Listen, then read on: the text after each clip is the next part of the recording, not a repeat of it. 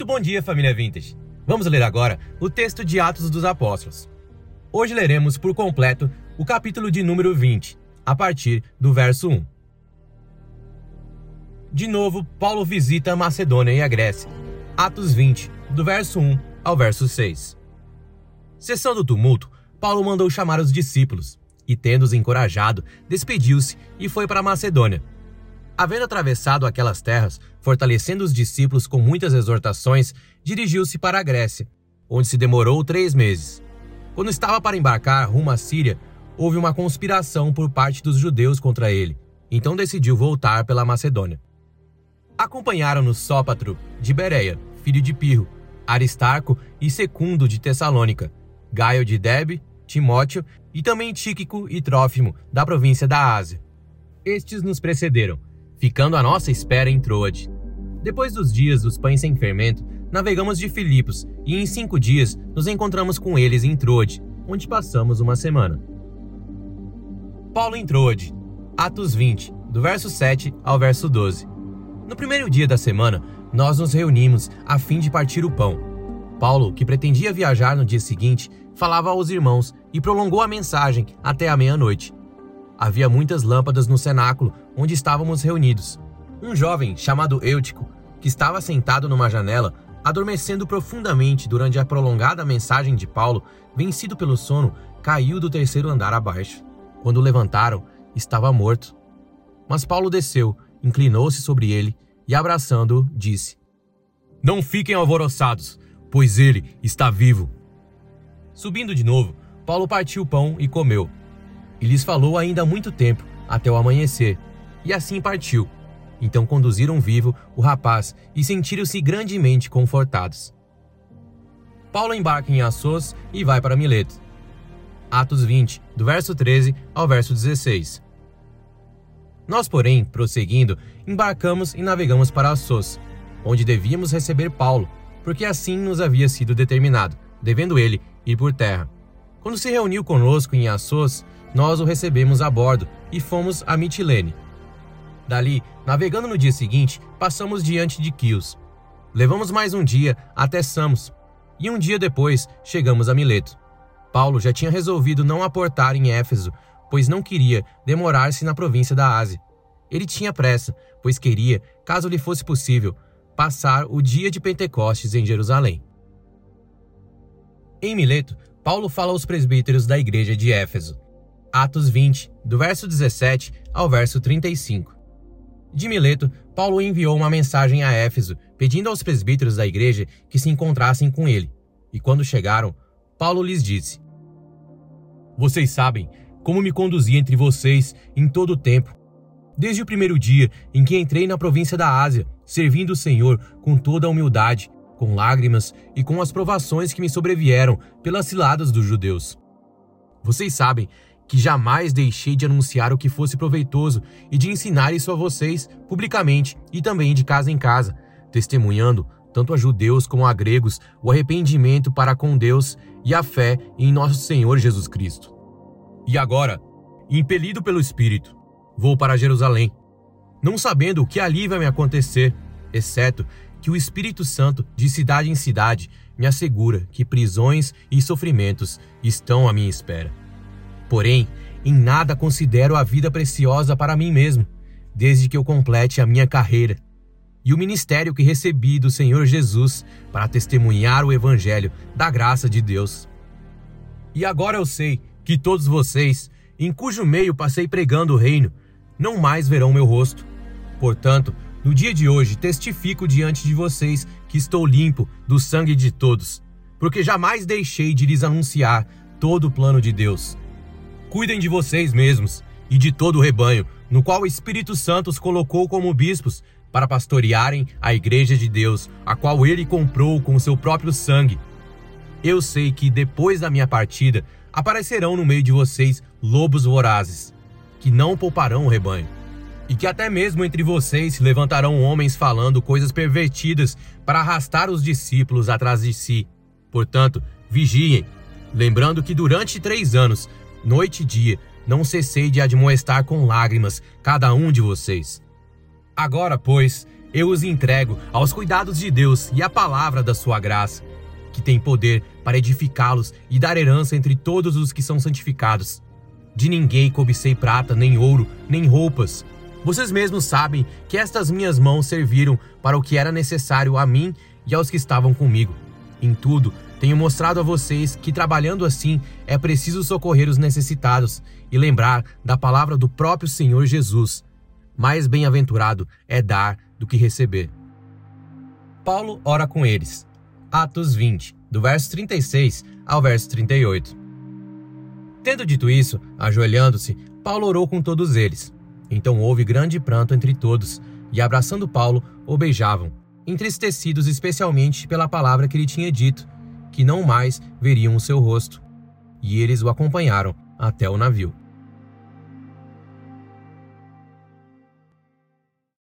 Muito bom dia, Vintage. Bom dia. Muito bom dia, meus irmãos. Meu nome é Jackson, sou um dos pastores aqui dessa igreja. É uma alegria muito grande receber você. Se você está nos visitando também, seja muito bem-vindo aqui na nossa igreja. Eu quero cumprimentar, que eu sempre me esqueço de cumprimentar o pessoal da live. Está filmando aqui? Aqui no meio aqui? Então, pessoal da live, vou aqui assim, ó, garotada medonha, cara ficando velho, né? Então, gurizadinha aí das internet, pessoal, de casa aí, Deus abençoe vocês. Vocês podem comentar, vou pedir que vocês comentem, compartilhem, curtam os nossos vídeos, para que isso impulsione mais aí a pregação do Evangelho. Bom, basicamente, hoje, nós estamos na semana 16 em Atos dos Apóstolos, e eu quero falar para vocês sobre o coração paternal do avanço missionário. O coração paternal do avanço missionário. Eu vou falar de algo muito importante para vocês, extremamente importante. Nós precisamos de uma mudança urgente. Nós necessitamos, escute isso aqui. Hoje nós estamos nos mudando de prédio, né? Então, assim, bênção de Deus, mas nós precisamos de uma mudança interna no nosso coração urgente. Precisamos de uma mudança rápida, violenta e bruta nos nossos corações. Nós precisamos de mais pais e menos consumidores. Nós precisamos mudar rapidamente a nossa mentalidade de um business para família. Nós precisamos de mais responsabilidade e de menos exigências. No Brasil, nós somos o povo dos direitos. O brasileiro ama falar dos seus direitos. Você aprende sobre os seus direitos, as pessoas falam, a nossa Constituição fala sobre os direitos, e, e pouco se fala sobre os deveres. Pouco se fala. E você sabe que dentro de uma família nós precisamos muito mais de deveres do que de direitos, ainda que tenhamos direitos. Ainda que nós tenhamos direitos. Nós temos no Brasil direitos que não tem como ser provido. É só no papel. Nós precisamos urgente de termos um coração paternal. Nós precisamos urgente, ou então nós seremos apenas uma modinha. E aqui eu não me refiro apenas à nossa igreja, mas à igreja brasileira no geral. Se é que eu tenho condições de falar para tal. Nós precisamos urgente de uma mudança aonde o nosso coração se converte aos nossos filhos. Precisamos de um coração paternal para que tenhamos um avanço missionário. Senão nós não vamos completar a obra que Jesus nos chamou para fazermos. Escute. Paulo, ele tinha um coração paternal. O apóstolo Paulo fala que ele gerou as igrejas que ele havia plantado. E o tema paternidade espiritual é um tema bíblico, mas muitas vezes distorcido Muitas vezes as pessoas distorcem esse tema, pastores distorcem esse tema, apóstolos distorcem esse tema, para benefício próprio. E a paternidade espiritual, ela visa os filhos.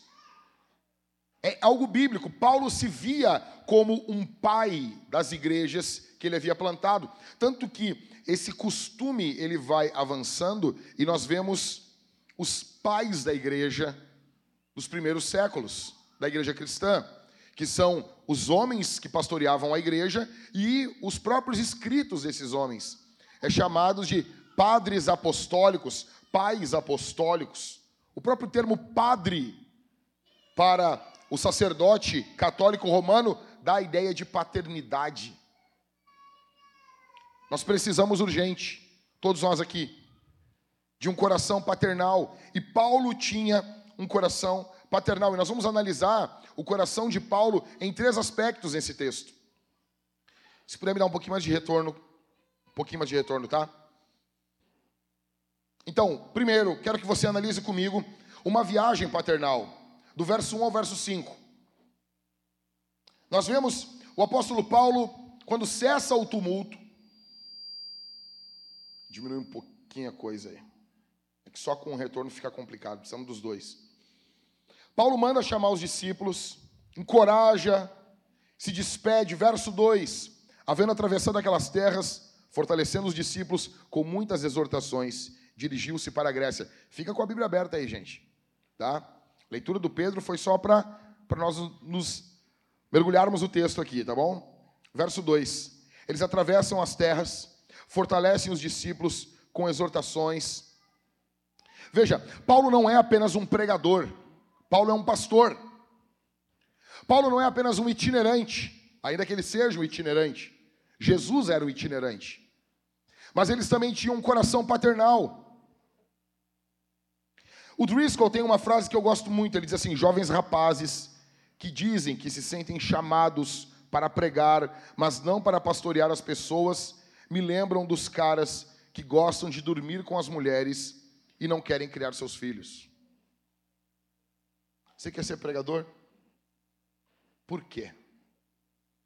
Você quer uma plataforma para subir em cima? Por quê? Você quer pregar o evangelho para quem? Você quer se doar para quem?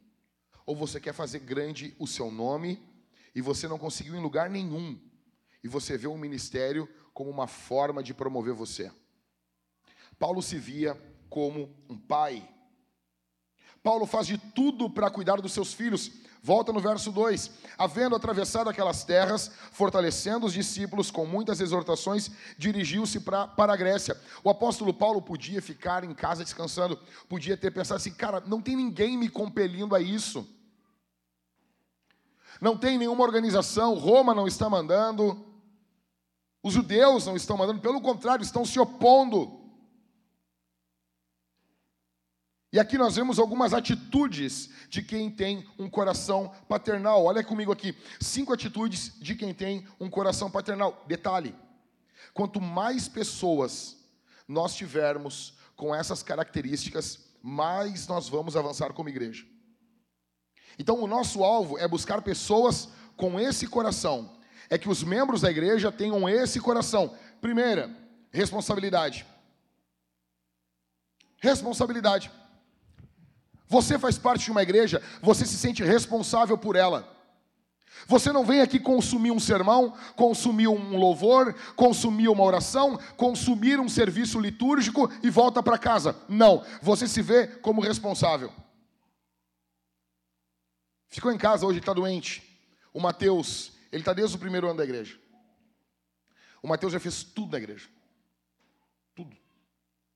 Ele chegava no culto na segunda, no segundo prédio da Bento, ele chegava e sempre tinham alguém que, cara, cagava na frente da igreja, algum mendigo, sabe? E ele pegava e lá ia ele limpar todos os domingos, cedo a igreja. E ele não era da limpeza. Ele era só um irmão. E ele se via responsável por aquilo ali, porque a igreja é dele. Porque se fosse na casa dele, ele ia se responsabilizar. Agora, muitas pessoas olham as coisas e fazem vista grossa dizem: não, não, isso não é do meu ministério, isso não é responsabilidade minha. Primeira marca, primeira atitude de quem tem um coração paternal, responsabilidade. Você se vê como responsável. Não foi isso que Jesus fez com a igreja? Jesus não se responsabilizou pelos pecados da igreja? Segundo, sacrifício. Sacrifício. Jesus se sacrificou pela igreja. Jesus escolheu a cruz. Jesus escolheu o sofrimento pelo povo de Deus. Por que, que nós sempre escolhemos a parte mais leve do piano? Por quê? Por que, que nós sempre escolhemos a parte mais confortável das coisas? E quando a igreja necessita que nós façamos algo para o avanço, nós não, não queremos isso. Eu quero participar de tal ministério. Ok, não tem vaga agora. Daqui a uns dois, três meses, tu pode voltar. Tu pode entrar nesse ministério. Não, mas é que Deus me chamou. Ok.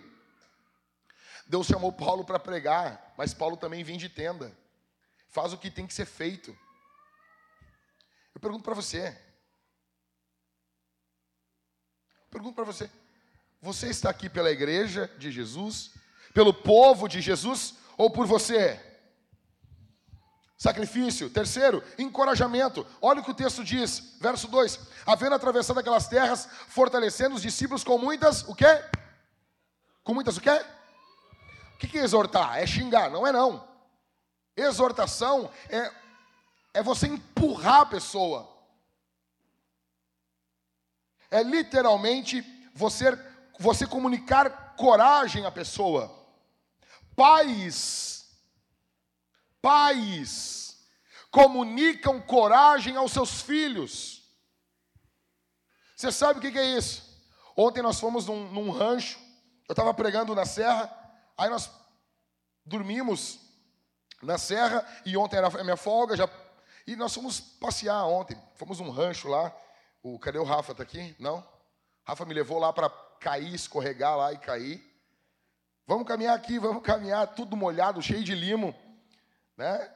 E eu seguindo eles, assim. Aí quando veio, blum, caí. Quando eu caí, o Rafa, tá, vamos voltar agora. Eu disse, ah, mas é, era só para eu cair aqui. E quem é que vinha vindo atrás de mim? A Letícia. É o inferno. Que luta. Né? Aí, veja, a, as minhas filhas, às vezes, elas têm medo, né? De, de alguns animais. E, e eu estou sempre tentando comunicar coragem para elas.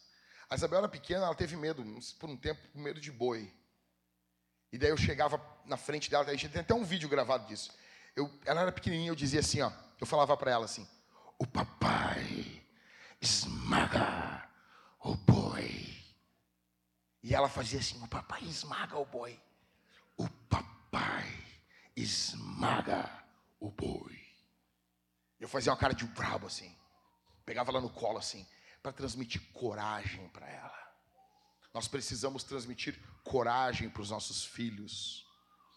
Nós precisamos lutar que os nossos filhos não sejam medrosos. O mundo, ele, ele possui o espírito do medo.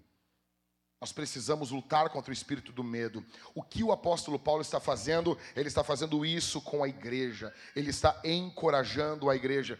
Quando você possui um coração paternal, você vai encorajar os seus irmãos da igreja. Você vai encorajar os irmãos do GC. Você vai encorajar as pessoas que estão querendo ter filhos. Você vai encorajar as pessoas que estão desempregadas. Você vai encorajar as pessoas que estão sofrendo com doença. A tua presença, a tua vida vai transmitir coragem.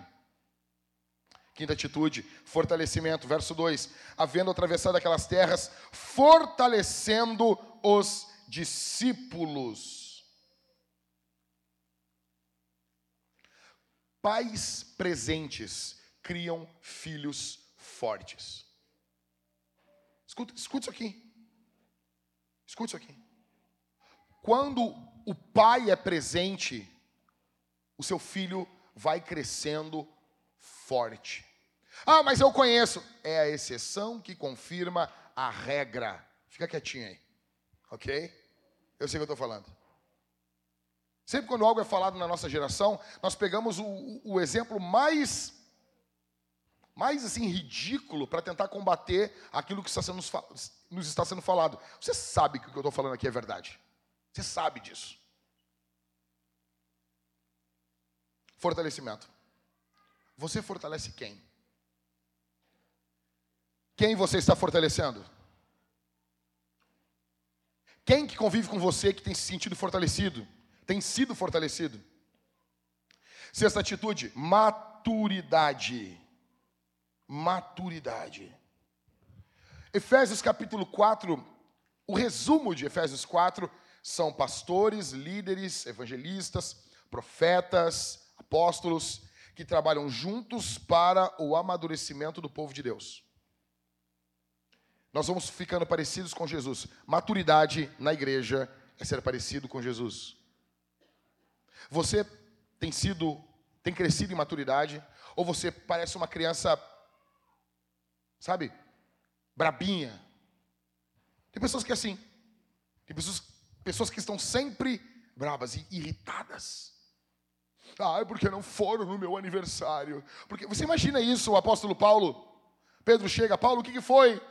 Eu fiz aniversário e ninguém me cumprimentou no grupo da igreja. Deixa eu explicar um negócio aqui. Ó. Eu, uma vez, há muito tempo atrás, eu vi um, um Facebook de uma igreja. E o Facebook dessa igreja era só aniversário para os membros. Feliz aniversário. Era uma igreja grande. Então, era direto. Feliz aniversário para o fulano de tal. O que, que aconteceu? Deixa eu explicar para você o que aconteceu naquela igreja. Eu tenho certeza. Eu dou um dedos. Tá? Não, dedo não. Eu vou ficar parecido com uma pessoa. Eu, eu... assim, cara, eu posso apostar que eu sei o que aconteceu. Em algum momento, as pessoas cumprimentavam os pastores. E daí teve alguém com uma, uma excelente ideia. Mas por que só os pastores? Vamos cumprimentar o irmão. E a igreja era menor. Aí cumprimentaram um. Se cumprimentou um, tem que cumprimentar o outro. E se for esse aqui? Cara, tu entrava no Facebook da igreja. Era tudo a mesma foto, mesma arte, com a fotinha das pessoas. E as pessoas felizes. O que, que é isso, gente? Você imagina um visitante procurando o Facebook da igreja. Eu não vou entrar nessa igreja, por quê? Ah, hoje é dia 8 de outubro, eu fiz aniversário dia 7, vou ser parabenizado só ano que vem. Você imagina o nível de maturidade de uma igreja dessa? Por isso que na nossa igreja a gente faz assim, tem ali o feliz aniversário no grupo do WhatsApp, como que funciona? O cônjuge que se vire para avisar todo mundo ali, dando o primeiro feliz aniversário. Aconteceu casos, às vezes, o grupo, no início, que a pessoa, ai, que ninguém deu um feliz aniversário para mim. Cara, reclama pra tua mulher, ninguém tá sabendo aqui do teu aniversário. Facebook só usa por causa de grupo, tu não vê mais aqueles anúncios. Por favor. Maturidade, cara. Quando você tem um coração paternal, você vai crescendo em maturidade e você comunica maturidade. Vejam, a viagem de Paulo aqui é motivada pelo seu coração. E ele possui um coração paternal. Em segundo, nós vemos de Paulo agora um sermão paternal. Do verso 6 ao verso 12. Nós vemos um sermão paternal. Quem aqui lembra da música Papa Don't Preach, da Madonna? Quem aqui lembra? Levanta a mãozinha aí. Se você lembra, você já tem mais do que 40 anos. Mas levanta a mão, não tem vergonha. Não tem vergonha, levanta a mão. Papa Don't Preach. Ó, por que, vocês não levantam a mão desde o início? Porque o cara tem que ficar manivelando, manivelando. Ah, não, vou falar que eu conheço. Do que, que trata a música Papa Don't Preach? Então, basicamente é uma tradução dela seria mais ou menos: Papai não passa o sermão. Papai não pregue. Ou não fica dando sermão. A Madonna, ela está cantando sobre uma menina que conheceu um cara e ela está grávida. E pasmem, a Madonna está dizendo que não vai abortar o bebê na música. Que ela vai ter o bebê.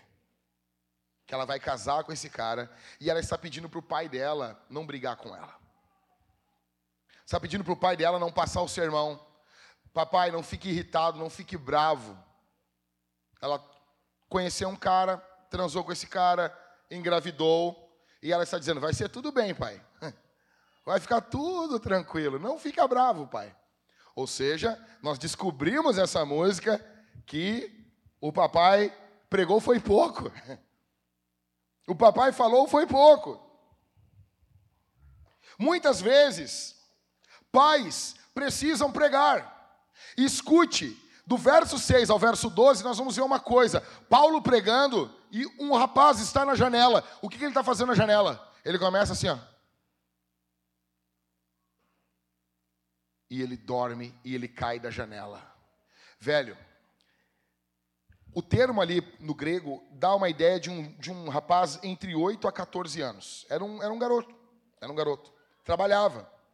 Ele deveria estar cansado. O local era tomado por um, pelo cheiro das lâmpadas ali, pela, pela fumaça das lâmpadas. Estava ruim de respirar no ambiente. Então ele fica na janela para respirar melhor.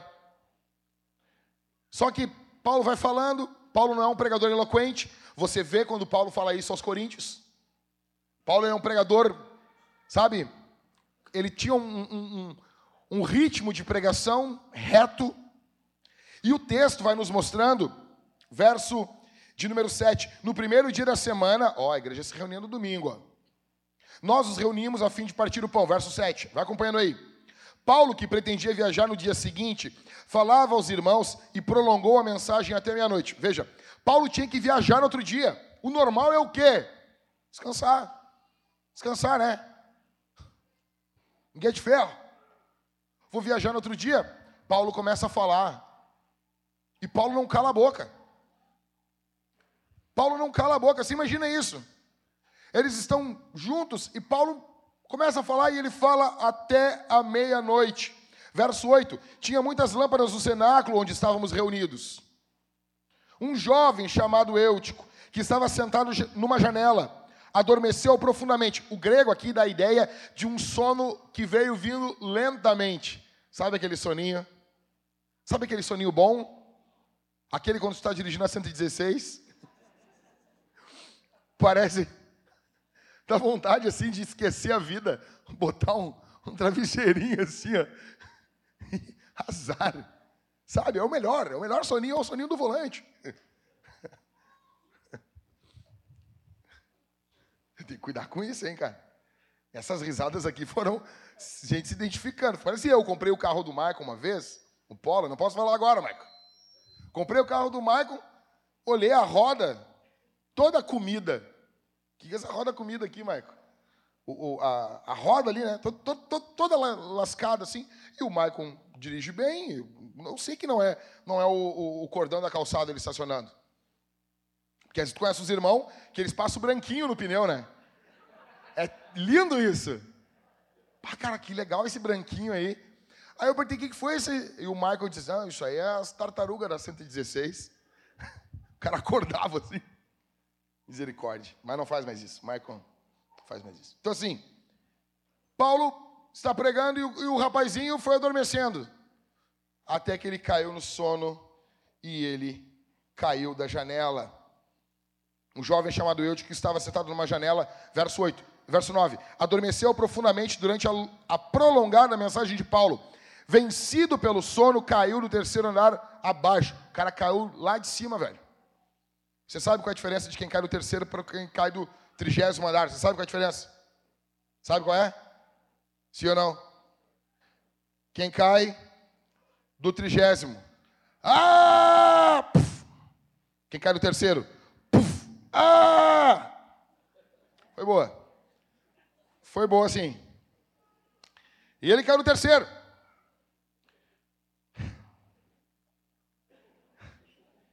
Começaram a entender aqui, ó. O pessoal é lento, né? Ah, domingo de manhã, né, pastor? Pô, pô já é quase meio-dia, cara. Adormeceu profundamente durante a prolongada mensagem de Paulo, vencido pelo sono, quero o terceiro andar abaixo. Quando levantaram, estava o quê? Morto. Levantaram o guri, o guri estava morto. Escuta o que eu vou dizer aqui. Alguém pode dizer, pô, mas Paulo pregou muito. Sabe por que, que muitas vezes nós temos sermões longos? Porque Paulo possui um coração paternal. Paulo está sabendo que ele vai viajar no outro dia. Tem um monte de coisa que ele tem que falar para aquele povo. Aquele povo vai ficar diante do monte de ideias, do monte de pessoas que querem o mal para aquele povo. Então o coração de Paulo se condói e Paulo não pensa nele, Paulo pensa neles. Sermões longos muitas vezes vem de um coração esvaziado de vaidade. Escute, você quer ser amado pelas pessoas? Pregue sermões curtos. Você quer ser amado, elogiado pelas pessoas? Pregue sermões curtos. Elas vão elogiar você, elas vão amar você. Mas aí a motivação da pregação não é o amor às pessoas, é o amor a você.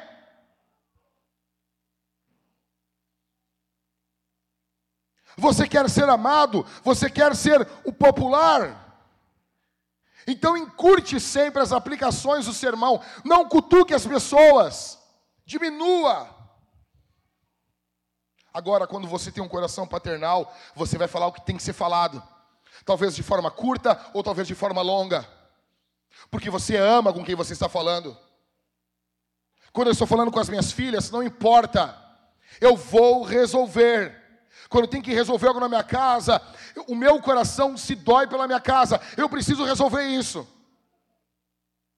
O apóstolo Paulo, ele não está preocupado com o que vão pensar dele. Olha aí, olha, o pregador sem noção, cara.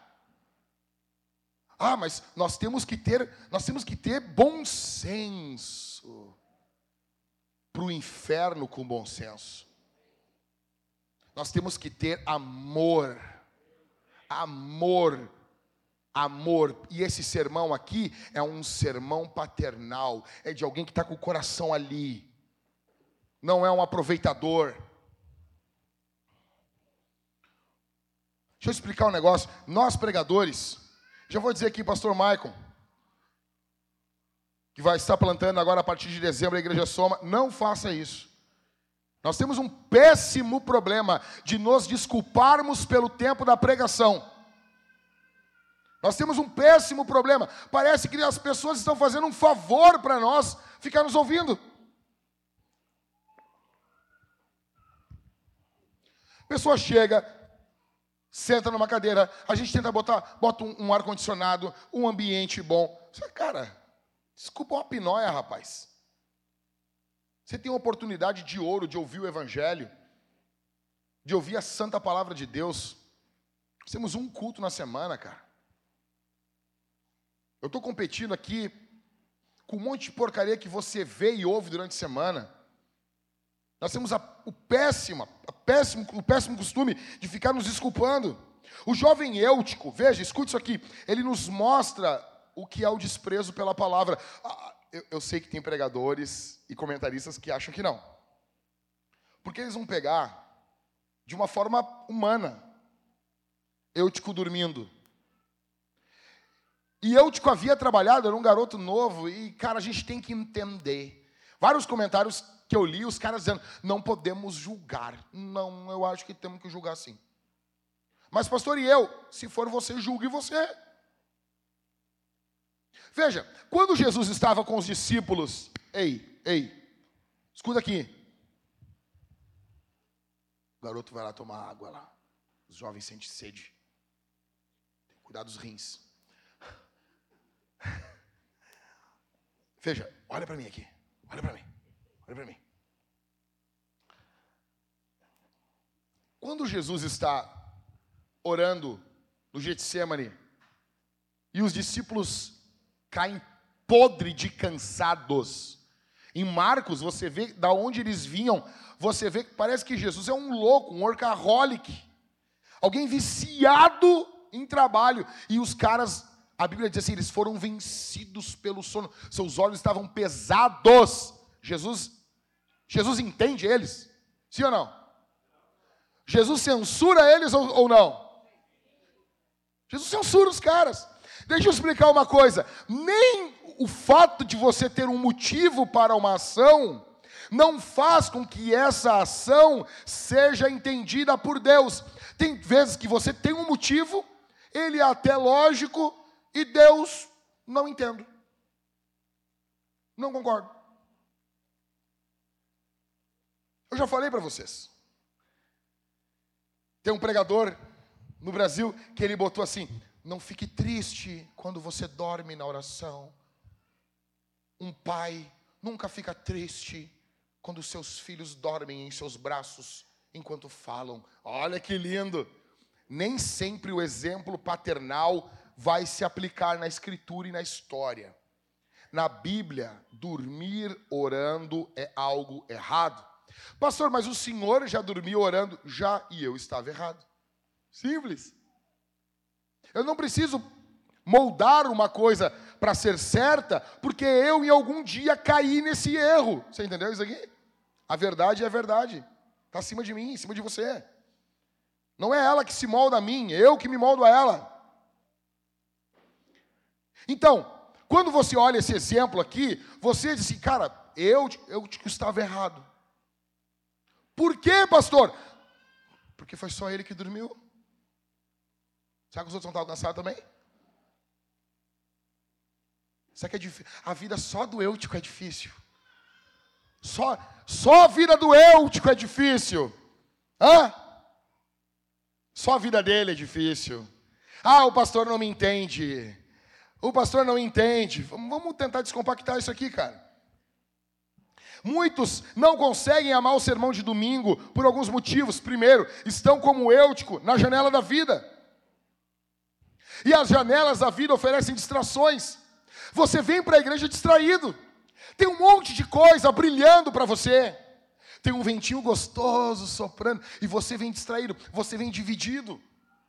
Em segundo, estão na janela com o coração dividido. O coração está aqui, mas está um pouco no pecado também. O coração está aqui, mas também está nas coisas do mundo também. Você quer a, a glória de Deus, mas você também quer o aplauso dos homens. Terceiro, nós podemos estar no culto com o melhor pastor de todos os tempos e ainda assim estarmos com o coração dividido. Se você quiser reclamar de mim, você tem todo o direito e você tem muita razão. Porque, veja, eu sou um pregador extremamente limitado. Eu venho para a igreja e eu boto o coração na ponta da chuteira e eu pá, prego. Eu me esvazio pregando. Ah, mas isso é o máximo, pastor? Sim, é o máximo. Eu não tenho mais. Eu não consigo mais nada. Oh, agora, veja, eles estão ouvindo Paulo. Sabe que Paulo era um pregador? Assim, talvez o, o, a forma que Paulo pregava não era tão atrativa. Mas será que o conteúdo de Paulo não era bom? Olha, nós temos 13 cartas de Paulo no Novo Testamento. Esse rapaz, ele estava. Ele era um privilegiado, cara.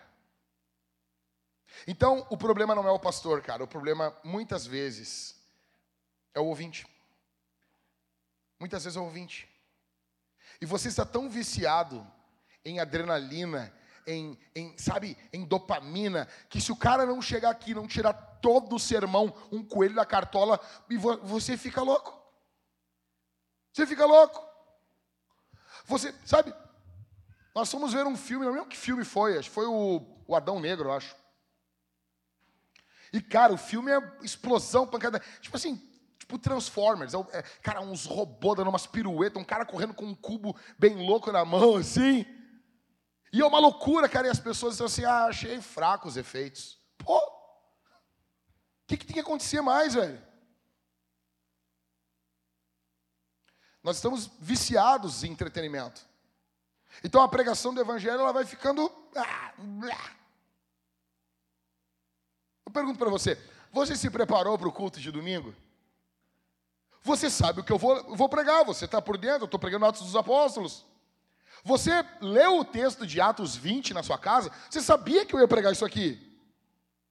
Você cuidou a hora que você foi dormir? Como que a igreja tem um culto pela manhã e os caras ficam acordados até 4, 5 da manhã no, no sábado, de sábado para domingo? Você está desprezando o culto.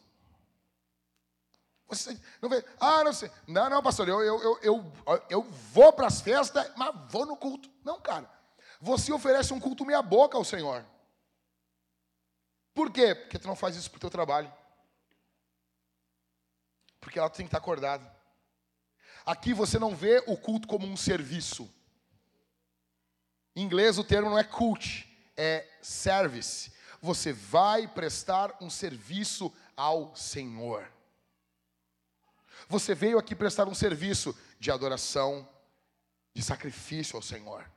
Você precisa estar com as suas faculdades mentais plenas para você entender o Evangelho, para você absorver o que está sendo cantado, porque você tem que se fortalecer para mais uma semana de batalha. Velho, olha o jeito que o mundo está. Guerra contra a Ucrânia, Rússia e Ucrânia, agora estourando uma guerra aqueles imundos terroristas do Hamas, estourando uma guerra contra Israel. E sim, nós temos um lado, sim. Sim.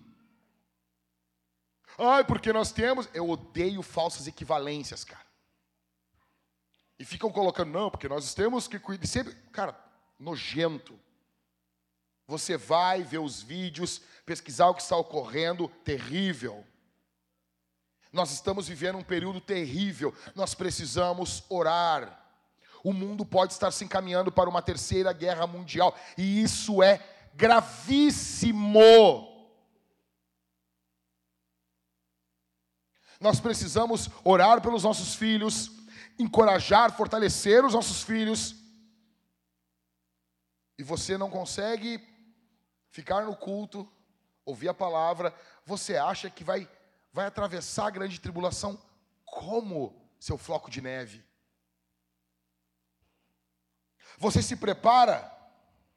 Nós precisamos abandonar a janela. Precisamos abrir mão de tudo que esfria o nosso sentimento por Jesus.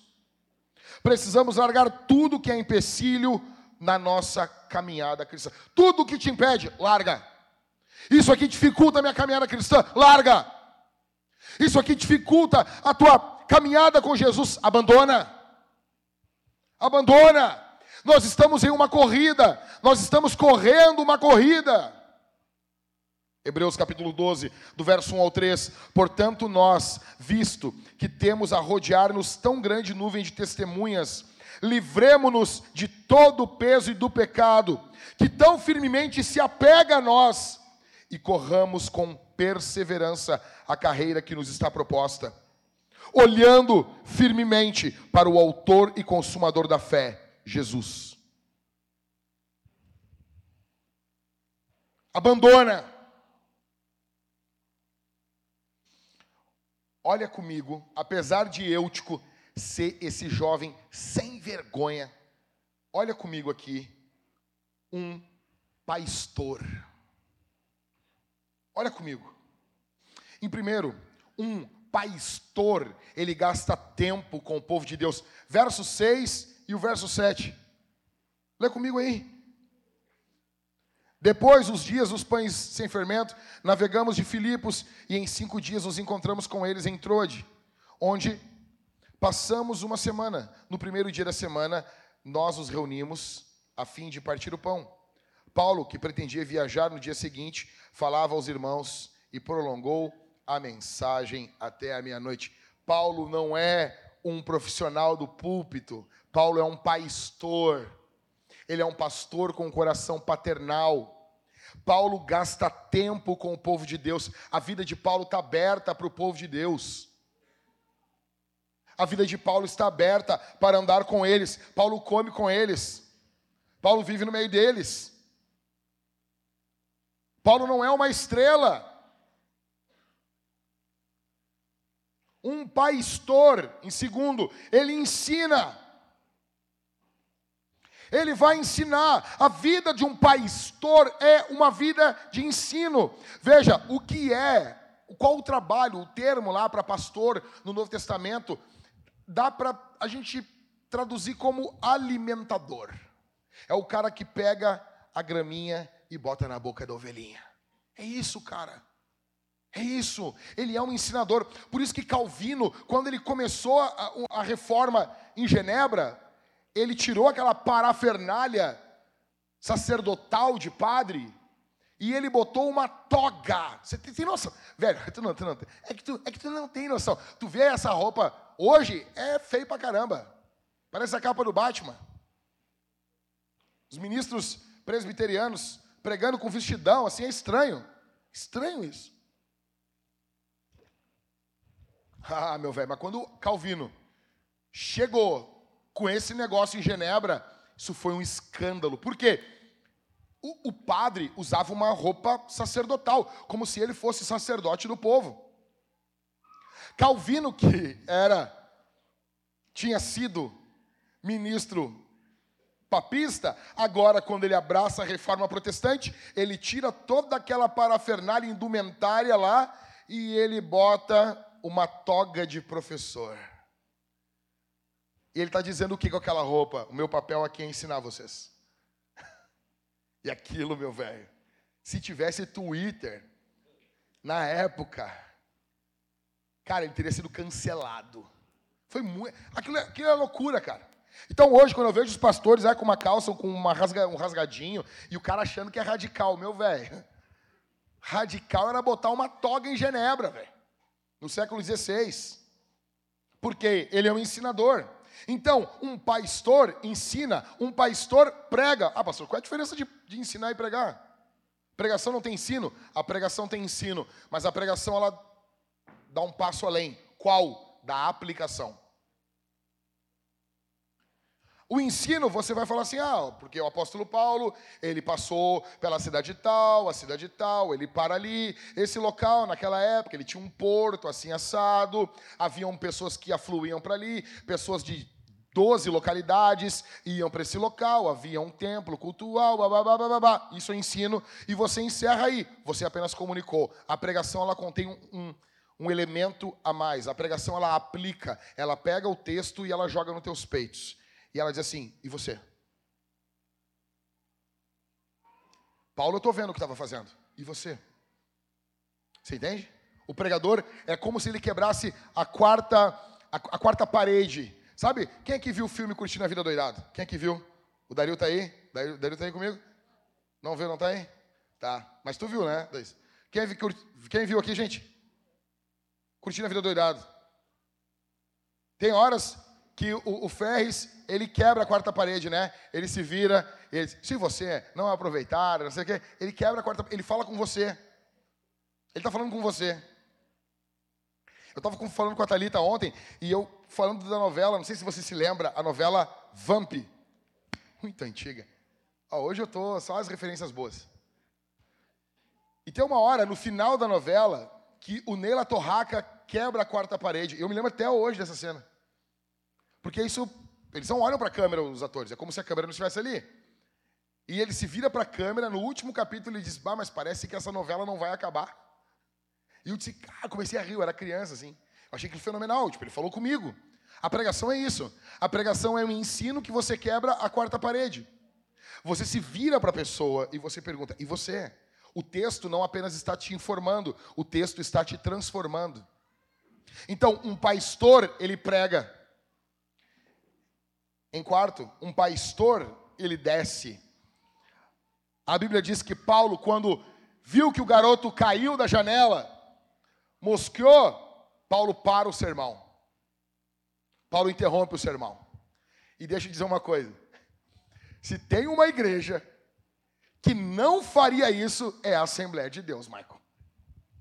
Cara, deixa eu te dizer uma coisa. Eu fui pregar, não vou dizer, eu fui pregar numa Assembleia de Deus. Cara, você não tem noção uma irmã no coral começou a ter um piripaque do Chaves. Começou a passar mal. E eles cantando, cara, e eles foram tirando ela, pegaram pelas, cada um pelas pernas, pelos braços, e, e, e continuaram cantando, velho. Na hora que eu assumi o púlpito para pregar, eu disse, gente, antes de eu pregar, como é que tá a irmã? Eu quero saber. Os caras começaram a rir assim. Eu disse, ela está bem? Não, ela está bem, ela teve uma queda de pressão. Cara, mas foi. Pô, gente, vamos orar aqui pelo fulano. Os irmãos vão levar ele. Com calma, né? Não, cara. Não. É por isso que os pentecostais cruzaram o Brasil. Os caras não param por nada, velho. É Paulo não, Paulo para. Paulo para o sermão e a Bíblia diz que ele desce até o jovem. Eu te pergunto, cara, você desce até as pessoas? Você vai até elas? Você caminha até elas. Talvez você está num nível espiritual muito elevado. Ok, ok, grande santidade. Você para o que você está fazendo e desce até aqueles que necessitam. Um pastor, ele desce. Um pastor, ele não só desce, como ele se inclina. A Bíblia diz que Paulo se inclinou, verso 10, sobre o garoto. Ele está convertido ao garoto. Ele está genuinamente interessado com o que está ocorrendo com aquele garoto. Eu pergunto para você: você está interessado com seus irmãos? Você está interessado com o que ocorre no meio do povo de Deus? Sim ou não? Eu não estou dizendo que você tem que se inclinar para todo mundo, não. Não. Tem gente que você não vai ter que se inclinar, não. Tem gente que você se inclinou demais. E tem gente que está usando da tua bondade como forma de manipular você. Não se incline diante dessas pessoas. Não se incline. Isso acontece muito dentro de família, tá? Muito dentro de família. Ah, cuidado. Agora, é genuíno? É genuíno. Se inclina então. O apóstolo Paulo se inclinou. Você vai ver isso em Elias e Eliseu. Eles, na, naqueles casos de ressurreições, eles se inclinam sobre o corpo. Você vai ver isso. Isso dá uma ideia de um coração convertido. Quando você fala com seus filhos, como é que é? Você fala do alto ou você se inclina? Você se abaixa para falar com seu filho? Você fala olhando seus filhos no olho. Como é que você faz? Como que você age? Paulo se inclinou. Um pastor, ele se inclina. Um pastor, ele abraça. Verso 10, a Bíblia diz que ele abraçou o garoto. Isso é muito parecido com os profetas. Ele abraça, ele cerca com os braços, ele envolve, ele puxa para junto do peito dele. Isso é coisa de pastor com coração paternal. Eu pergunto para você, ei, ei, ei, ei, você, você se inclina, você desce de onde você está, você abraça, líderes de GC, é isso que esperamos de vocês. Membros mais maduros aqui da igreja, é isso que esperamos de você. Ah, pastor, como que eu faço para ser útil? Nós esperamos isso de você. Irmãos de mais idade, com todo respeito a vocês, nós esperamos isso de vocês. Nós esperamos que vocês tenham um coração paternal e um coração maternal aqui dentro da igreja. Em primeiro, nós vemos um sermão, em primeiro, uma viagem paternal, depois um sermão paternal e em último, nós vemos uma despedida paternal.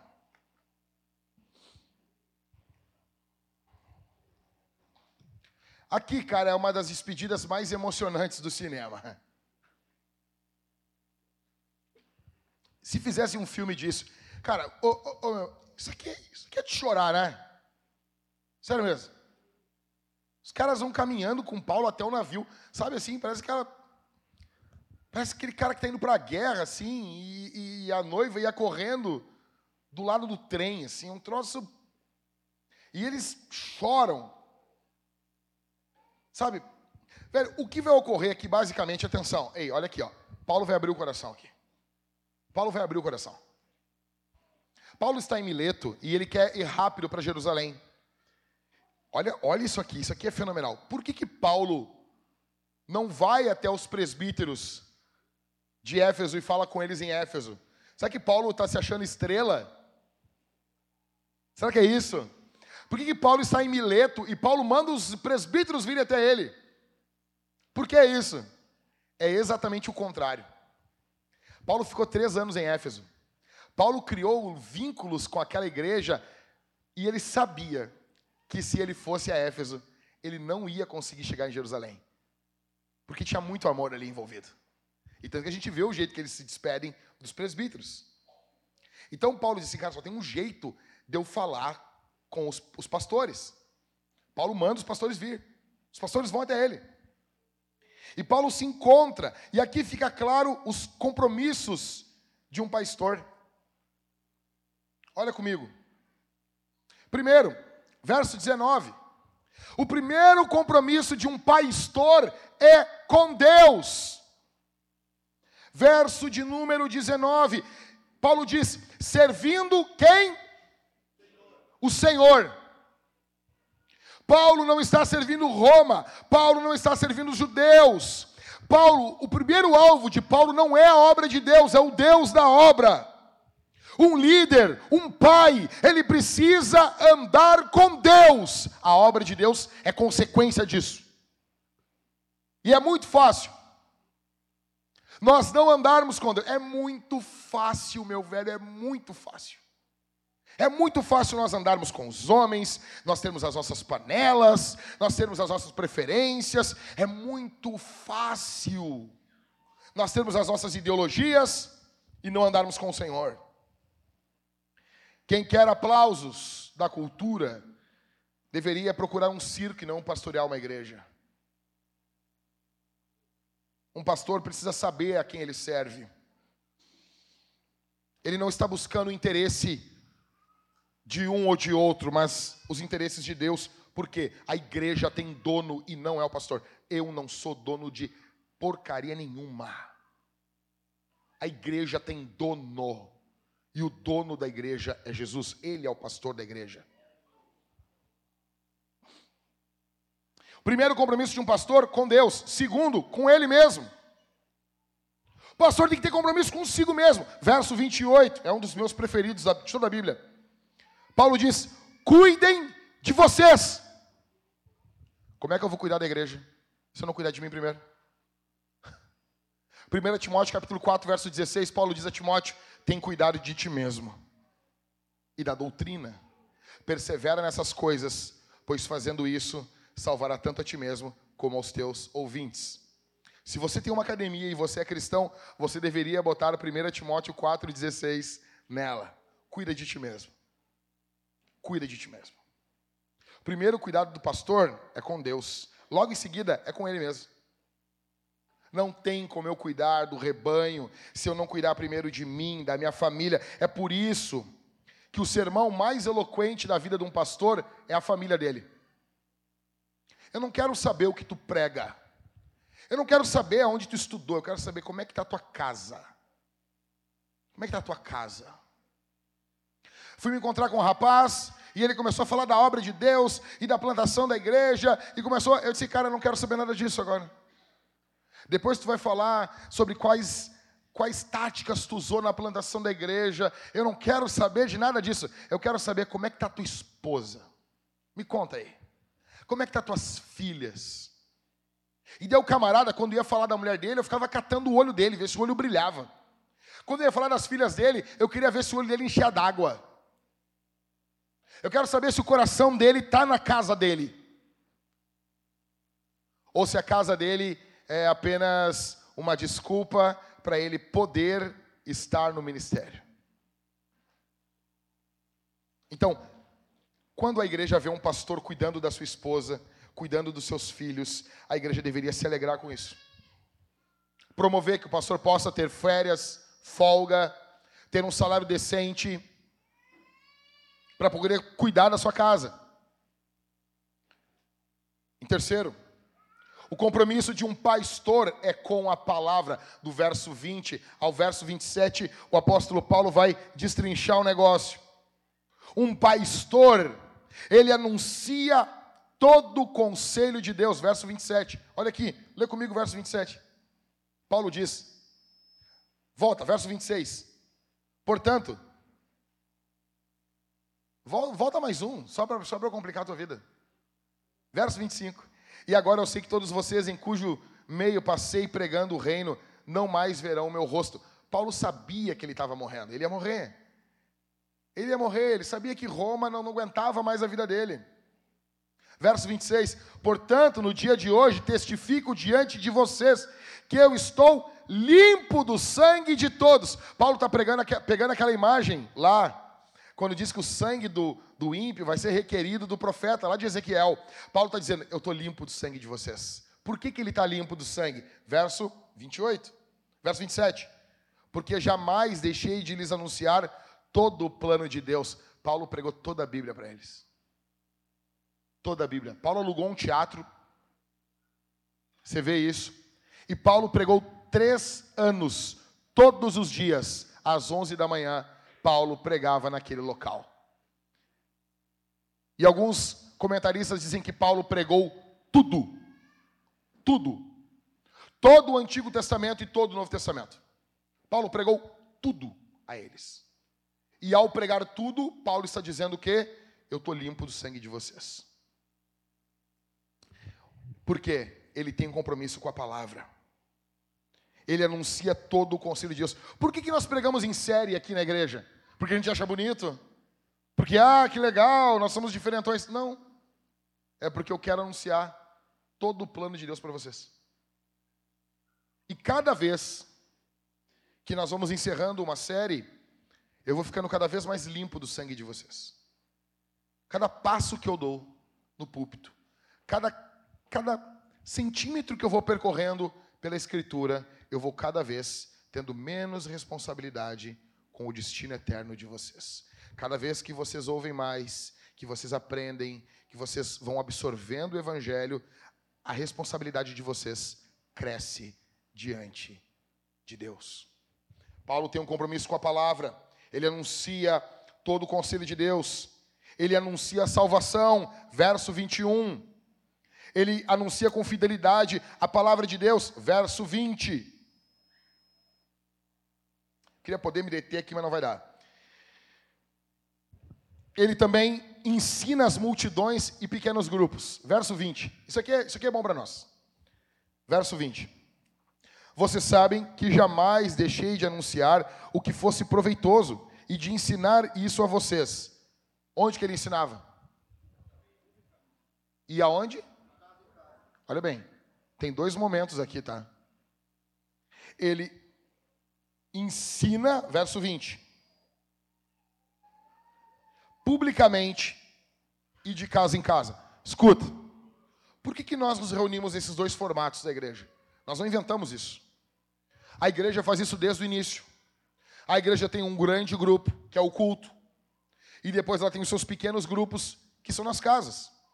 O evangelho, ele tem que ocorrer assim, num grupo maior, com pessoas diferentes da gente, gosta de música diferente, que incomoda a gente, mas ele também tem que ocorrer dentro do conforto do nosso lar. E Paulo, ele era tanto um pastor como um líder de GC. Ele está iniciando o trabalho. Que nem no início da Vintage. Eu liderava tudo, tudo que você imaginar, eu liderava. Por quê, pastor? Porque não tinha quem fizesse. Então eu liderava os GCs, eu liderava a igreja. Entendeu? Então, Paulo está fazendo isso. Ele ama esse povo. Então, Paulo ensina em grandes multidões e em grupos pequenos. Se você tem um coração paternal, meu velho, pode ter Pedro, Tiago e João na igreja, tu vai falar com o mesmo amor. Escuta, deixa eu te falar uma coisa aqui, com o mesmo amor. Nós tivemos cultos na Vintage no primeiro ano que nós tínhamos três pessoas no culto. Tinha culto que tinha 60 pessoas e tinha culto que tinham três pessoas. Você fala publicamente, você fala de casa em casa. Isso é um coração paternal. Eu pergunto para você, você que é papai, quanto tempo você gasta com a Escritura? Qual é o nível de importância que a Escritura tem na sua vida? Um pastor tem compromisso com a palavra. Em quarto, um pastor tem compromisso com o ministério. Verso 24, lê comigo aí. Vamos trabalhar, gente. Porém, em nada considero a vida preciosa para mim, desde que eu complete a minha carreira e o ministério que recebi do Senhor Jesus para testemunhar o evangelho da graça de Deus. Biblicamente falando, o ministério é mais importante do que a vida. Paulo está dizendo: a minha vida não é preciosa, eu quero cumprir o ministério. Qual é o ministério? Proclamar Jesus, proclamar a Cristo. Um pastor, ele precisa ter compromisso com o seu ministério. Você está aqui, e se você acha que você foi chamado por Deus, você precisa ter compromisso com o seu ministério, envolvendo sua vocação, abnegação e paixão.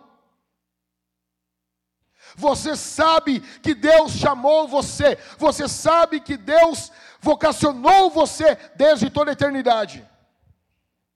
Por causa disso, você vai abrir mão de muitas coisas que pessoas não vão abrir. O ministério não é algo para pessoas que não conseguiram nada na vida, pessoas que fizeram tudo errado. Então agora elas descobrem que tem uma oportunidade no ministério e ali tem uma boquinha de um salário fácil. Não! Ministério envolve paixão também. Deixa eu dizer uma coisa para você. Quem consegue ficar longe do pastorado, deve ficar. Se você consegue ficar longe do ministério, fique.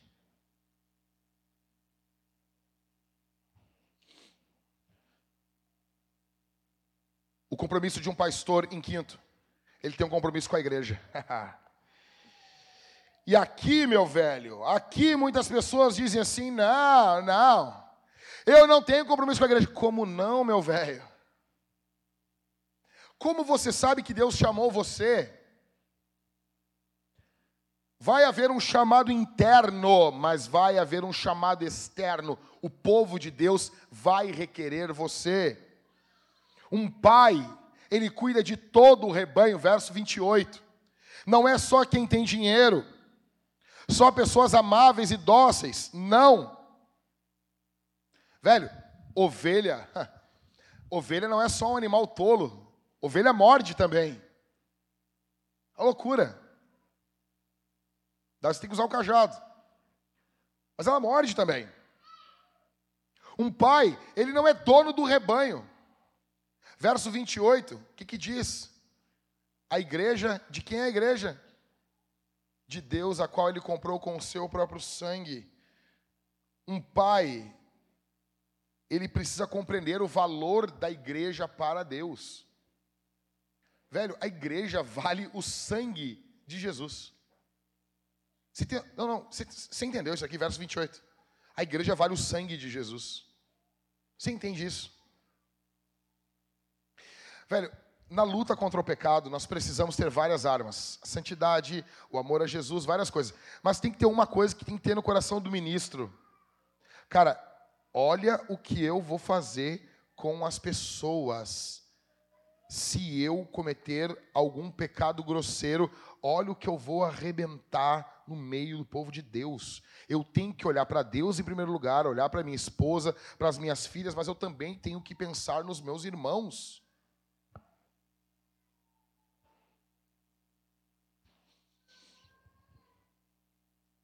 Você tem compromisso com a igreja. Um pai ele precisa proteger o rebanho. Verso 29 e 30, lê comigo aí. Paulo diz assim: Eu sei que depois da minha partida aparecerão no meio de vocês lobos vorazes que não pouparão o rebanho. Verso 30, o mais triste para mim é o 30. E até mesmo entre vocês, aqui Paulo está sendo usado em profecia. Se levantarão homens falando coisas pervertidas para arrastar os discípulos atrás de si. No meio daqueles presbíteros ali, tinha gente que ia se desviar. Se você tem compromisso com a igreja, se você tem um coração paternal, você tem que proteger o rebanho de ataques externos e de ataques internos. Você tem que proteger o rebanho dos lobos. E lobos precisam ser mantidos fora.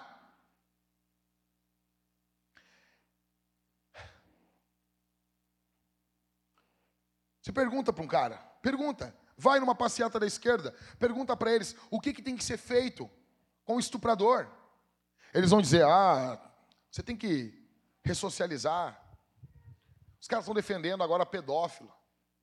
Você tem que ressocializar, veja bem, e veja bem, e veja bem. Aí eu vi uma entrevista, o rapaz perguntando o que, que tem que ser feito, tem que prender. Não pode prender, não pode atirar, não pode fazer nada, não pode fazer nada. Aí o rapaz disse: ó, nós estamos com um projeto de lei aqui para pessoa adotar um criminoso e levar para sua casa. Você gostaria de abrir a sua casa e levar ele para sua casa? Todos dizem: não, não, não, não. Na minha casa não. Aí o pessoal vem e fala o quê para o pastor? O pessoal chega na cara de pau e diz assim para mim assim: "Ah, Jack, veja bem, o joio ele cresce junto com o trigo. Nós não podemos, eu vou arrancar todo, mas como assim?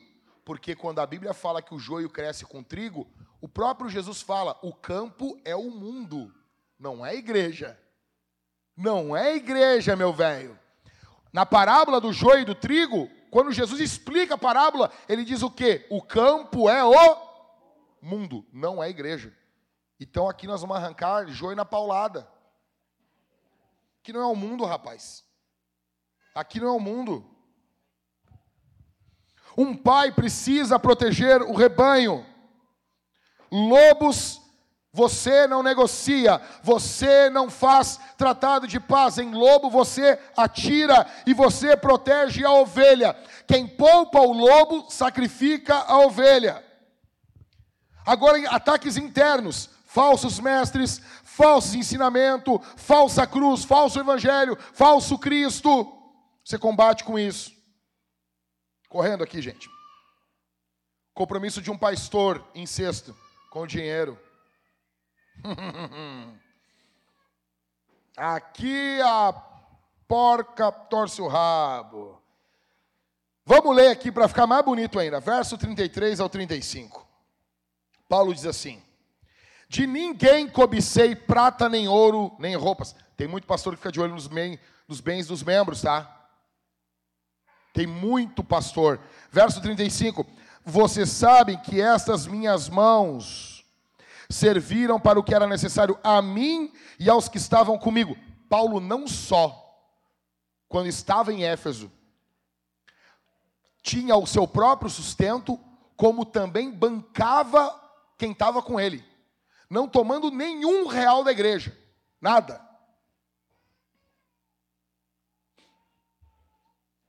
Verso 35: Em tudo tenho mostrado a vocês que trabalhando assim é preciso socorrer os necessitados e lembrar das palavras do próprio Senhor Jesus: mais bem-aventurado é dar do que receber. Vamos tentar descompactar isso aqui, rapidão.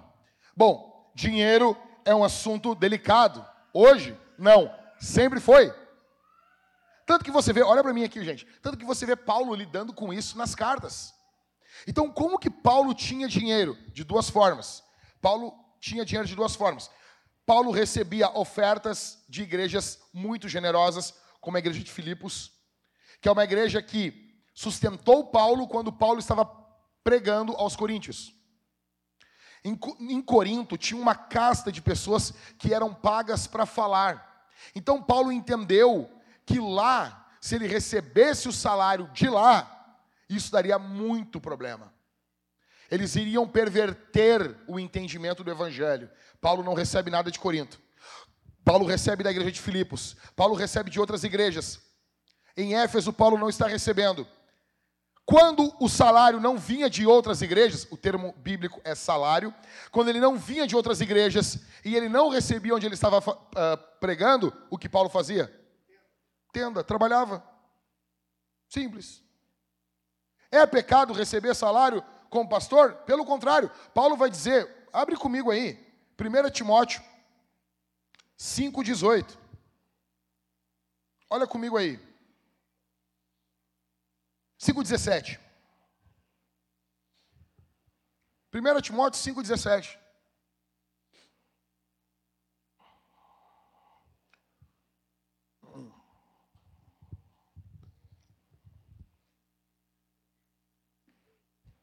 Vou ler devem ser considerados merecedores de pagamento em dobro os presbíteros que presidem bem, especialmente os que se esforçam na pregação da palavra e no ensino. Pois a Escritura declara: não amordaces quem? Quem? O boi. o ministro do evangelho é comparado a um boi. Grava essa palavra. Não amordaces o boi enquanto ele pisa o trigo. E ainda, o trabalhador é o quê? Digno do seu salário. Salário pastoral tem duas palavras envolvidas: boi e dignidade. Boi e dignidade. Grava isso aí. O trabalhador é digno do seu salário. Escuta. Só que haverá momentos, Paulo está dizendo, o presbítero tem que receber por ser um pregador do evangelho que cuida do rebanho, ele tem que receber. E se ele fizer isso bem, ele tem que ser digno de salário dobrado. Só que vai ter vezes que não tem como receber salário. Uma coisa é o que a Bíblia manda. Outra coisa, às vezes, na prática, as pessoas não querem obedecer a Bíblia. Você, como pastor, vai forçar as pessoas a pagar um salário para você? Ou no início de uma igreja, quando as pessoas não conhecem ainda o coração de um pastor, não sabem quais são as motivações para a plantação de uma igreja, isso pode ser muito bem confundido no início de uma igreja. Por isso que no início da vintage, o que, eu fazia? Trabalhava. Onde? Em dois trabalhos. Trabalhava com cobrança e trabalhava plantando a vintage. Dois trabalhos. Que nem o Júlio.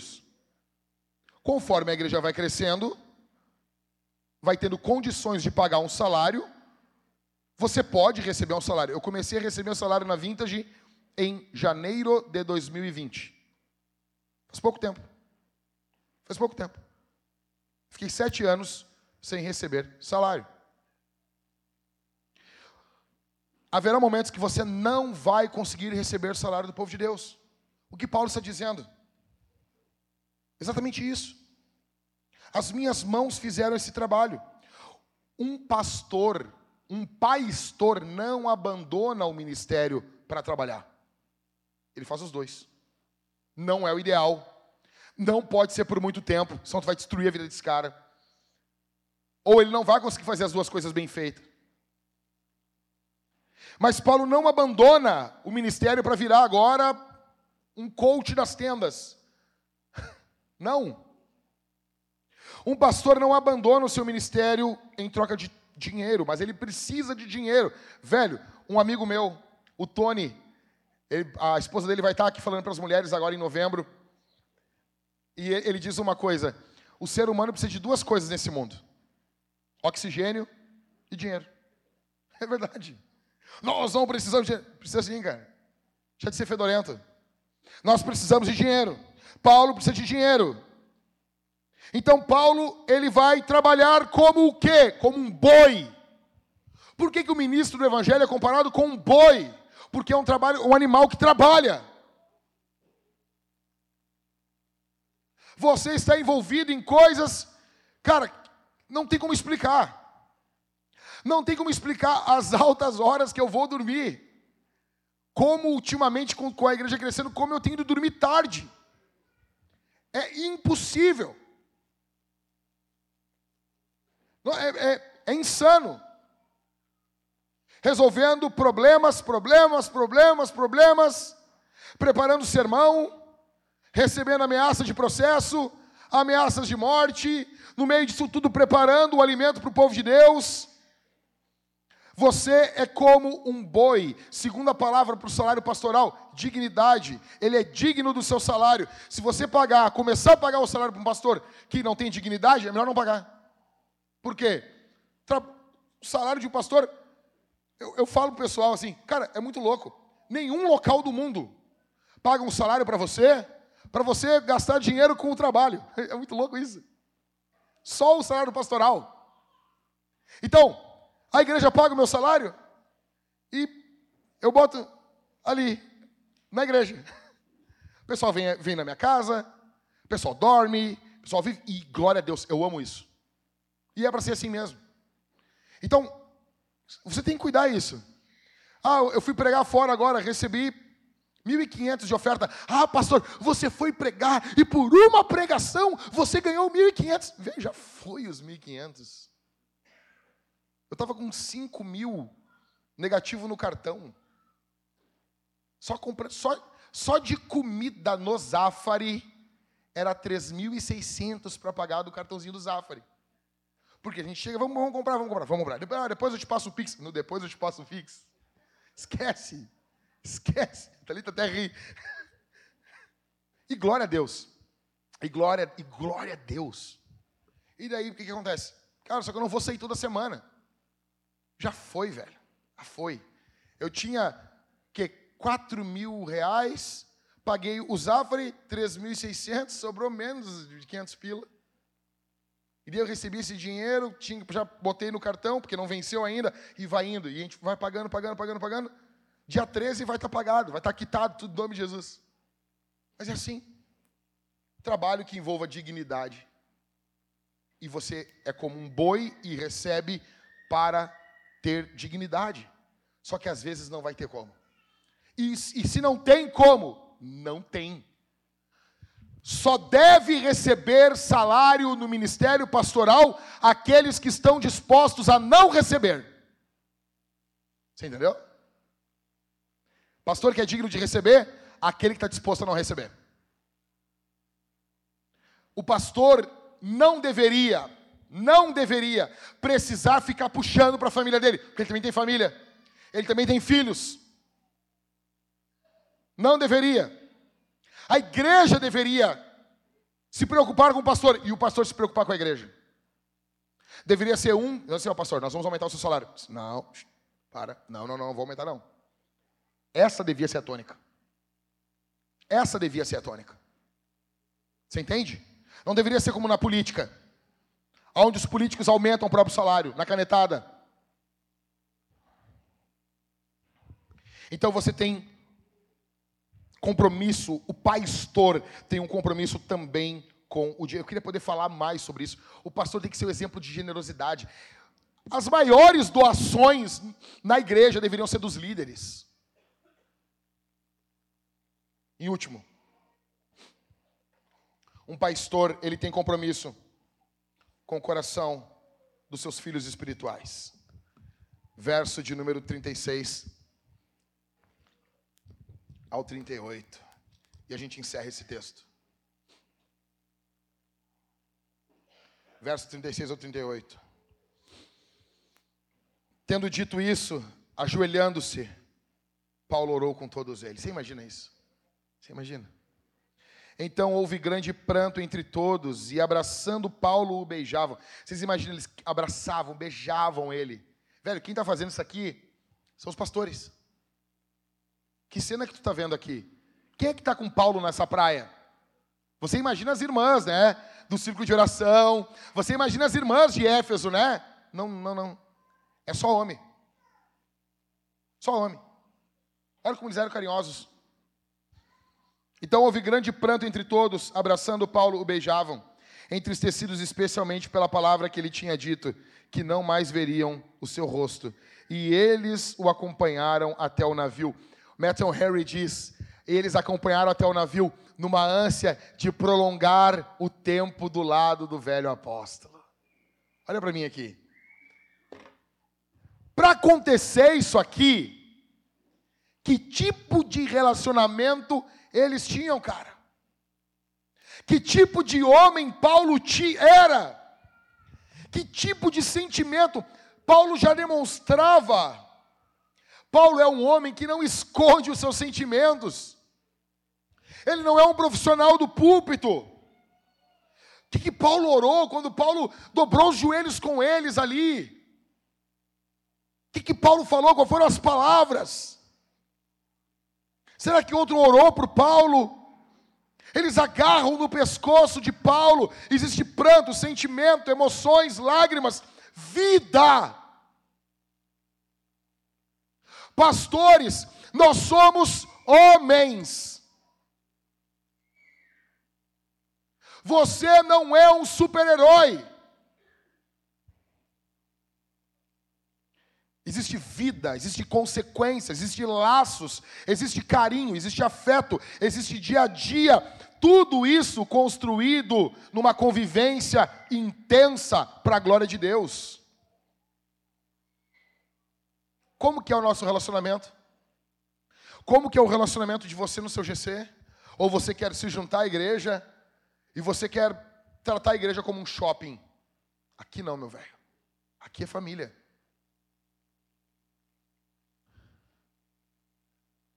Que nem Naldo com a Nike. Pô, Naldo, nós é família, que nem o Cris Brau com o Naldo. Pô, Naldo, a gente é irmão. Pior que eu acho que isso aconteceu, cara.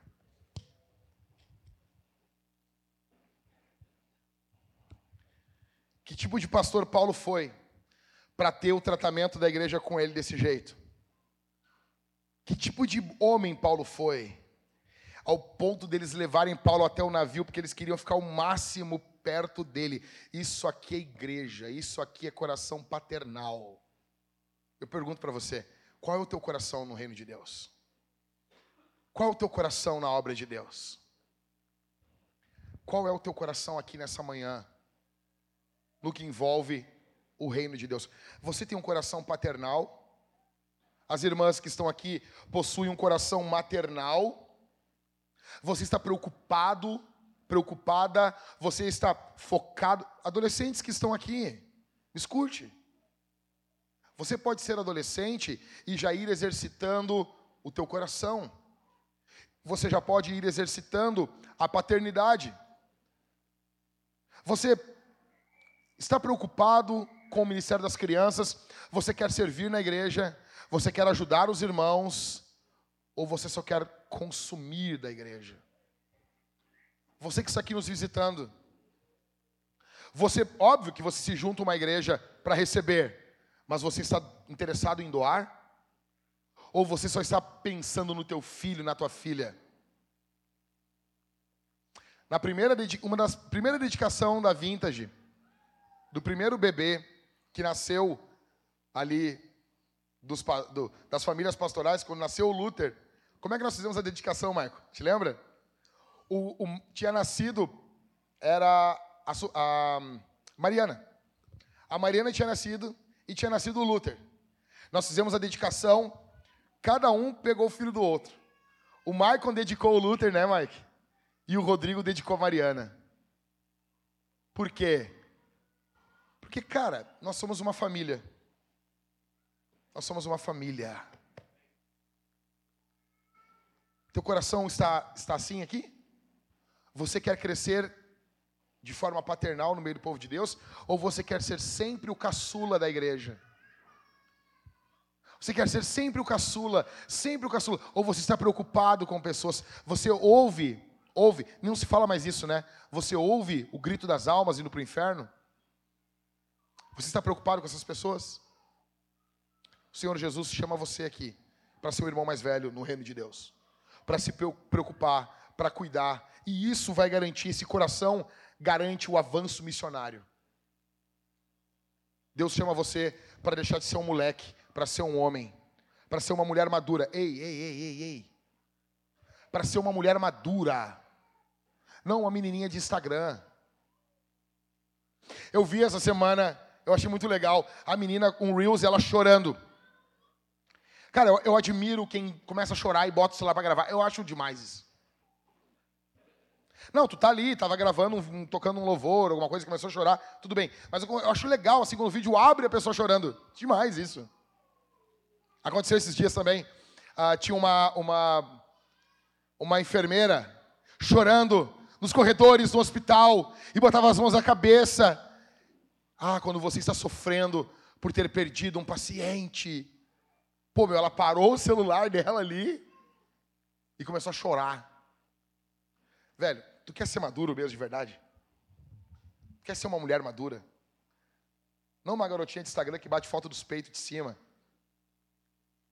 Você quer ser um homem de verdade? Se preocupar com a geração que vem vindo? Cara, nós vamos ter um, muitos jovens aqui na igreja.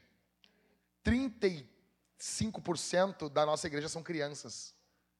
E eles estão crescendo, nós vamos precisar cuidar deles. E você não pode mais ser o caçula. Você não pode mais ser o caçulinha da vintage. Você tem que crescer. Vamos orar nesse momento.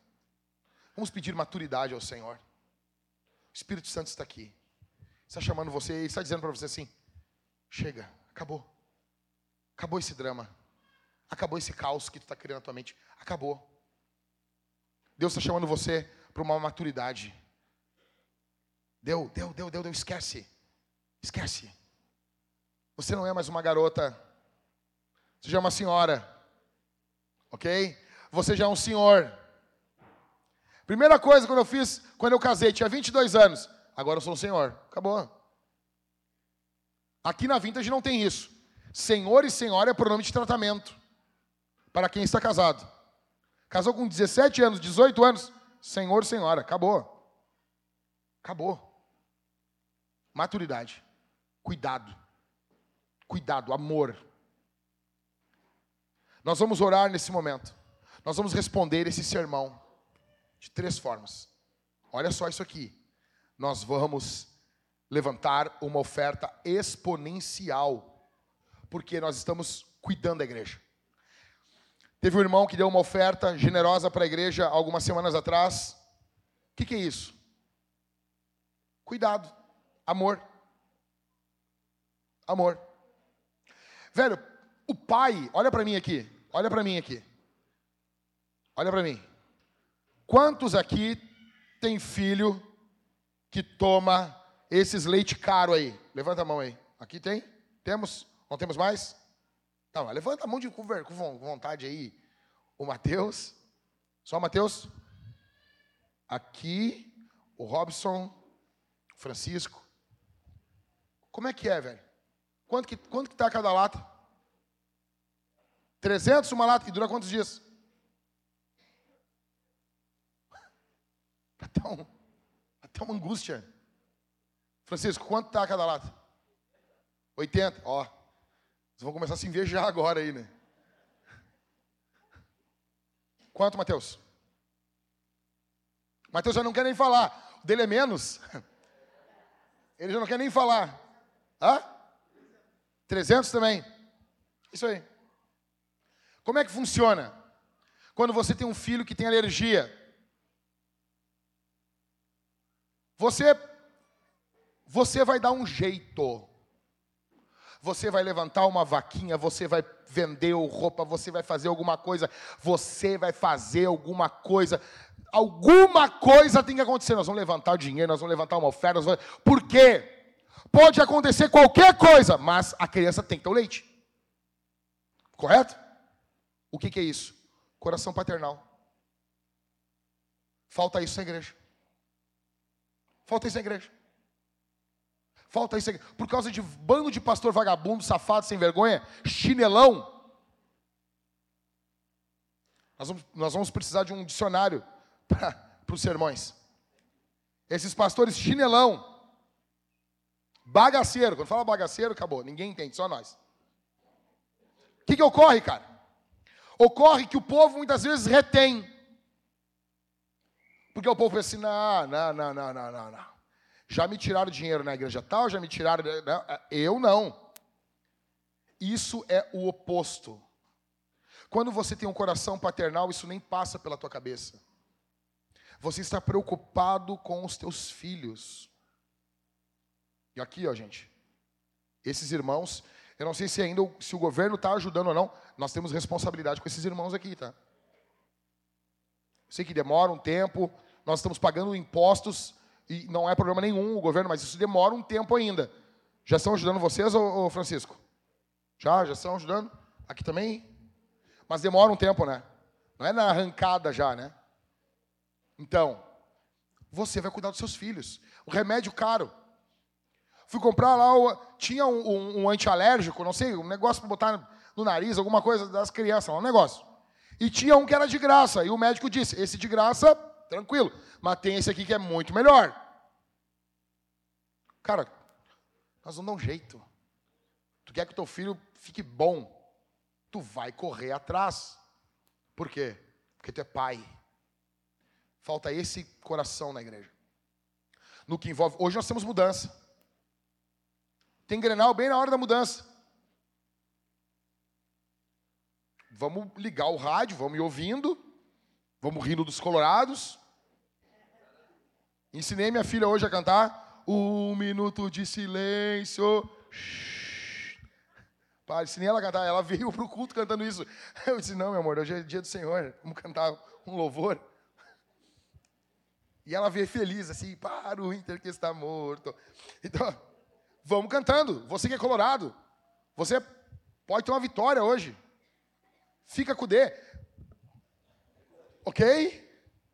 Mas nós vamos estar trabalhando na obra de Deus. Chega agora em casa, vamos almoçar todos juntos aqui. Por quê? Visão paternal. Se, se a tua filha. Ei, ei, ei, ei, quem é pai de menina aqui? Tua filha vai tá se mudando agora da tua casa. Tu não vai ajudar na mudança? Está indo casar.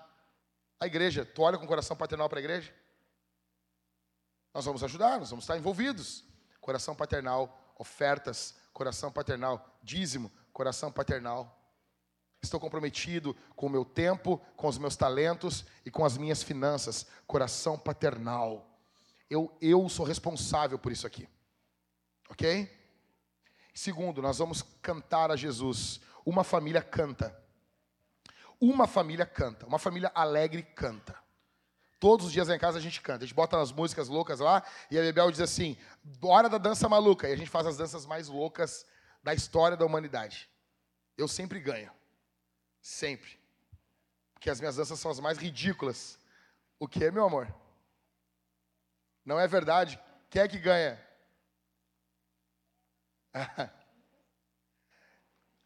Isabel faz umas danças muito loucas, caretas.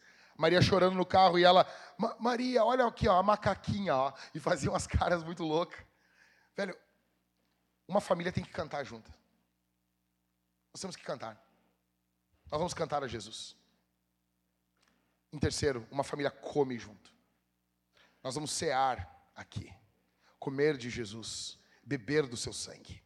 Você vai pegar o pão, você vai pedir perdão pelos seus pecados, você vai mergulhar o pão no cálice bronze, no vinho, ou no cálice dourado, no suco. Se você está em comunhão com a igreja, se você faz parte de uma igreja, você vai estar comendo e bebendo de Jesus. E Jesus pode curar você, encher você do, do, Espírito Santo no ato da ceia, porque é um sacramento aonde o Senhor comunica o seu espírito. Que Jesus converta os corações aqui hoje. Feche seus corações, feche os seus olhos e abra os seus corações. Feche seus olhos aqui. Quando a banda começar a cantar, você vai ficar de pé. Nós vamos cantar todos juntos aqui ao Senhor. Pai nosso. Obrigado por, pelo teu povo. Obrigado. Obrigado porque nós somos uma família. E isso não foi construído por homens. Humana, não foi construído na vontade das pessoas. Isso foi feito, arquitetado pelo Senhor dos Exércitos. Obrigado. Obrigado porque nós podemos cantar juntos, nós podemos louvar juntos, nós podemos andar juntos. E aqui está o povo que vai morar junto no céu.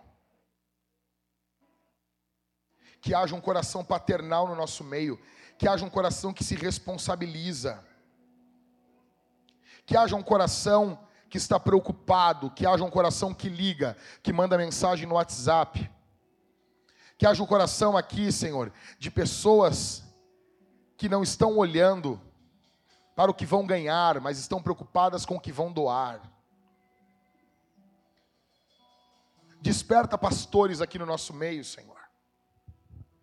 Desperta pais espirituais aqui no meio da vintage. Desperta pais espirituais aqui homens que possuem um coração paternal. Desperta mulheres aqui, Senhor, com um coração de mãe, com coração maternal aqui. Que possam amar não só seus filhos, não só suas filhas, mas que possam amar as meninas que estão crescendo aqui na igreja. Em nome de Jesus. Dá-nos um coração paternal, dá-nos um coração maternal. Que as mulheres que estão aqui, Senhor, Não fiquem lutando, querendo parecer uma coisa que não são, mas que elas possam ser mães, mães, mães das moças, no nome de Jesus, pelo poder, pela autoridade do nome que é sobre todo nome, dá-nos uma consciência, dá-nos uma mudança Obrigado pelo tempo que tivemos esse prédio. Obrigado pelo tempo que tivemos aqui, Senhor. Obrigado pelas adversidades, pelas angústias, pelas alegrias, pelos sorrisos. Obrigado por tudo que o Senhor nos deu nesse prédio. Obrigado por tudo que o Senhor Deus fez para nós aqui, Senhor. Nós estamos saindo daqui hoje para irmos para um novo tempo. Vai conosco. Que a tua presença sopra sobre nós. E eu tenho certeza que esse novo tempo ele começa uma responsabilidade crescente no coração de cada membro, de cada irmão, de cada irmã que está aqui, em nome de Jesus. Em nome de Jesus o Espírito Santo agora coloca peso sobre os seus ombros, não o peso do pecado, não o peso da culpa, mas o peso da obra de Deus. Você começa a sentir a responsabilidade, a responsabilidade de carregar a presença de Deus, de carregar a presença de Deus sobre você. Deus chamou você, você tem um chamado, você precisa responder esse chamado, você tem que responder enquanto é dia, porque a noite vem, onde ninguém vai poder trabalhar, aonde ninguém vai poder fazer nada.